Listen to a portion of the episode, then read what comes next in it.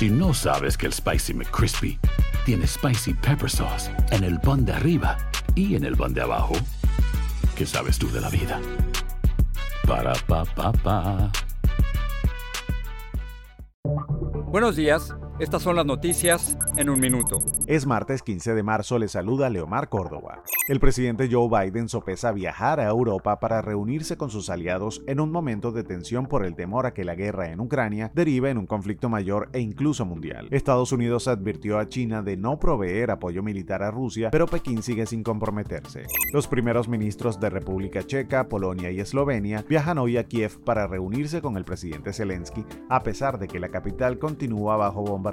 Ucrania decretó toque de queda de 36 horas por la situación difícil y peligrosa.